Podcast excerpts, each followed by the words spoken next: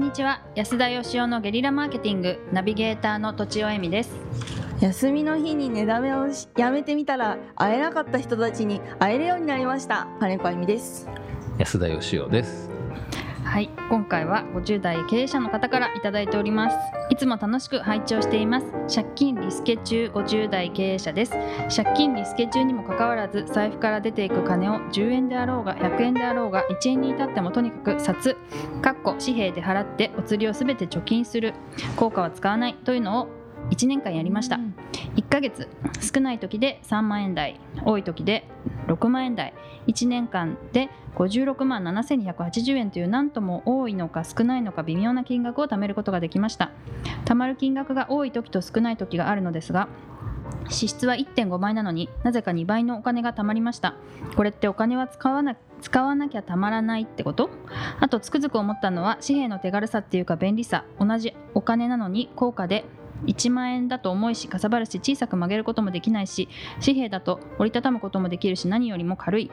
そこで安田さんに質問です。この世に紙幣というものがなく効果だけの世の中だったらどうなっていたと思いますか？買い物の仕方お金の価値お金にまつわる犯罪等々随分違ったことになっていたのではないかと思うのですがいかがでしょうか？おちなみに苦労して貯めたお金ですが今月末に借金の返済で消えていきます。けやってられんわ。で。だそうです。は 56万円が。えーえー。リスケ中の50代の方ね。はいいつもありがとうございます。いつもありがとうございます。僕もあの小銭入れが嫌いでですね。うん。お札しか持っていかなくてで小銭もらったやつはポケットに入れてうん。全部その日家に置いとくっていうことをうん。何年かずっとやってましたけど確かにちょうどこの60万円弱ぐらいのお金がたまるんですよ。不思議なことえそのポケットに入れた帰りに100円の買い物したらどうなるんですか？また1000円払うんですよ。へ小え銭小銭に出して数えるのがめんどくさいんでもう出すのは札で出しで貯まった小銭は重いから全部どさって家に置きって。うん。でいつもこう溜まっていくじゃないですか。うん。でそのどんどん重くなっていくんでもう引っ越しとかに運べないんですよ重すぎて、はい。でうん何人かの人に頼んでうん。銀行に持って行ってくれたら1割あげるからみたいなんで1割。すごい。はやいってもらったら大体このぐらいの金額だったりとか。でもなんか減らないじゃないですか。うん。はい。あの小銭どうしたらいいんだろうと思って周りの人に聞いたことがあるんですよ。そしたら小銭なんて増えないよって言われて。うん。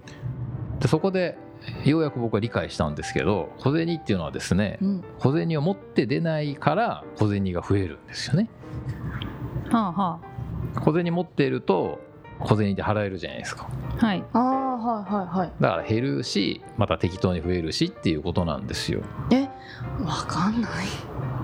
え結局どういうことですかスタートがってことですよね。スタートが問題であるってことですよね。つまりねあの毎日で毎日小銭入れを買ってそれから小銭を入れてうん外に出かけることにしたんですよ。でできるだけ小銭で払えるものは全て小銭で払うと。いうことをやってたらどんどんどんどん家から小銭がなくなっていってですね。うん。へえでその時にあのどの組み合わせで持っていくと最も小銭が早く減っていくのかとかいうことをですね、えーあの頃暇だったんですね僕ね。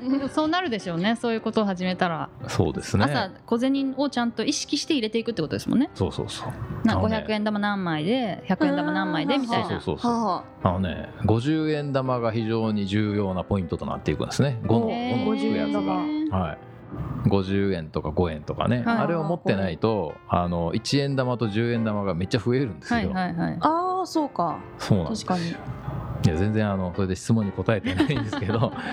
はい。まあだから紙がなくて貨幣だったら重いから犯罪起きなかったんじゃないかってことでしょ、そんなことないと思いますけどね。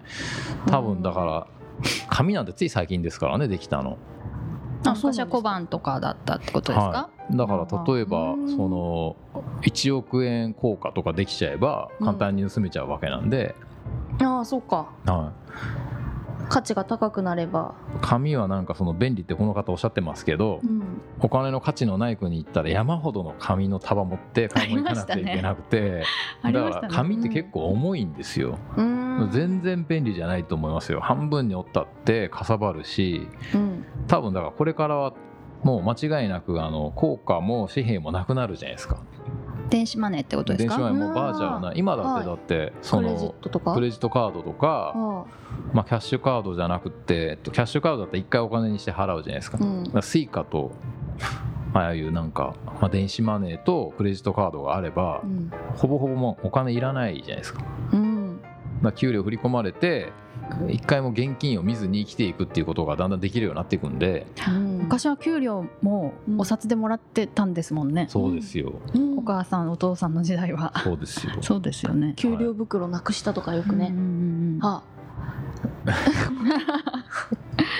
あの水出ちゃっまあだから多分あの、うん。最終的にはお金っていうのは記録と記憶の世界になっていくわけでつまりこうパソコン上に記録されてたりとか例えばは個人同士のやり取りだったら、えー、と借用書とかがあれば記録なわけですよね。はい。はあだけどもうその信用で友達だからじゃあお金5万円貸して返すとかなってきたらもう記憶の問題じゃないですか。はい。なあるほど。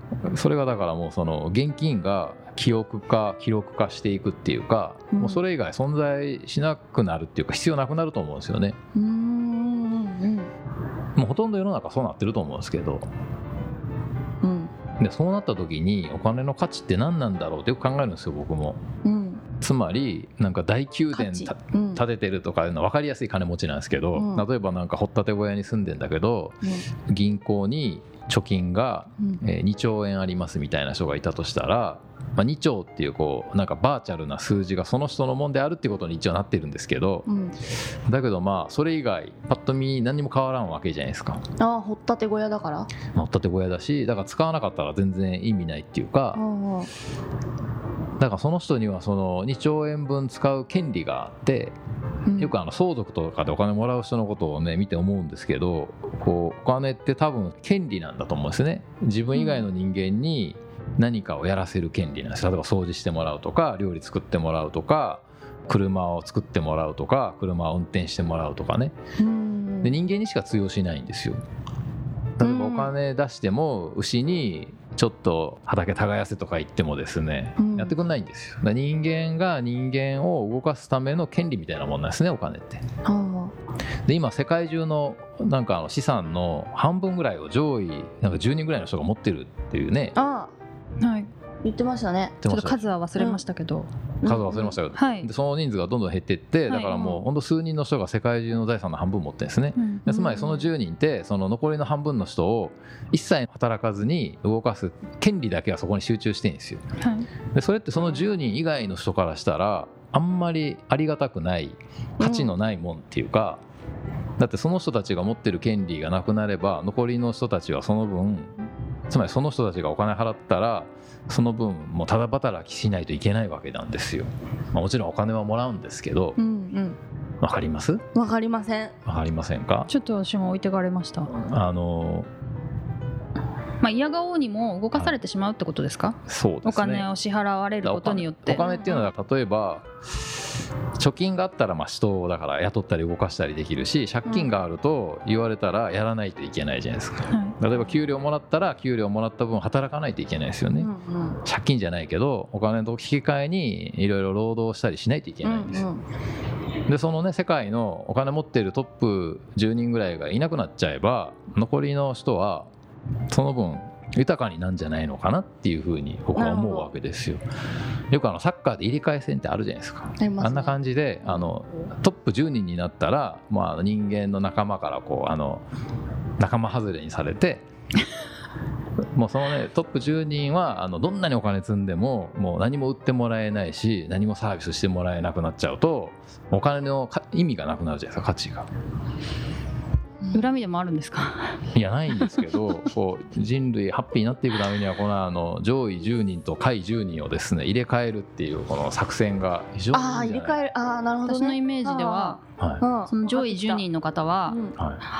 鬼のように寄付してるイメージなんですけどね。い、確かにねそしてその人たちが世の中のルール作ってたりしますあまあそれはそうかもしれませんね、はい、ということであのとちおさん。あ のお願いします。おまとめを。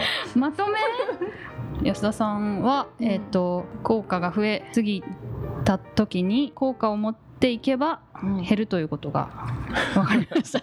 実践、はい。実践で。まああいうのがの一番良かった。リスケリスケ挫折せず頑張ってください。頑張ってください。頑張れ頑張れ。はい、ということで今日は以上です。ありがとうございました。ありがとうございました。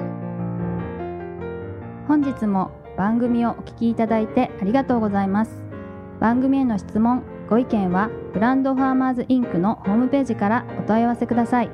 またポッドキャスト番組を自分もやってみたいという方は podcastproduce.com からお問い合わせください。来週もお楽しみに。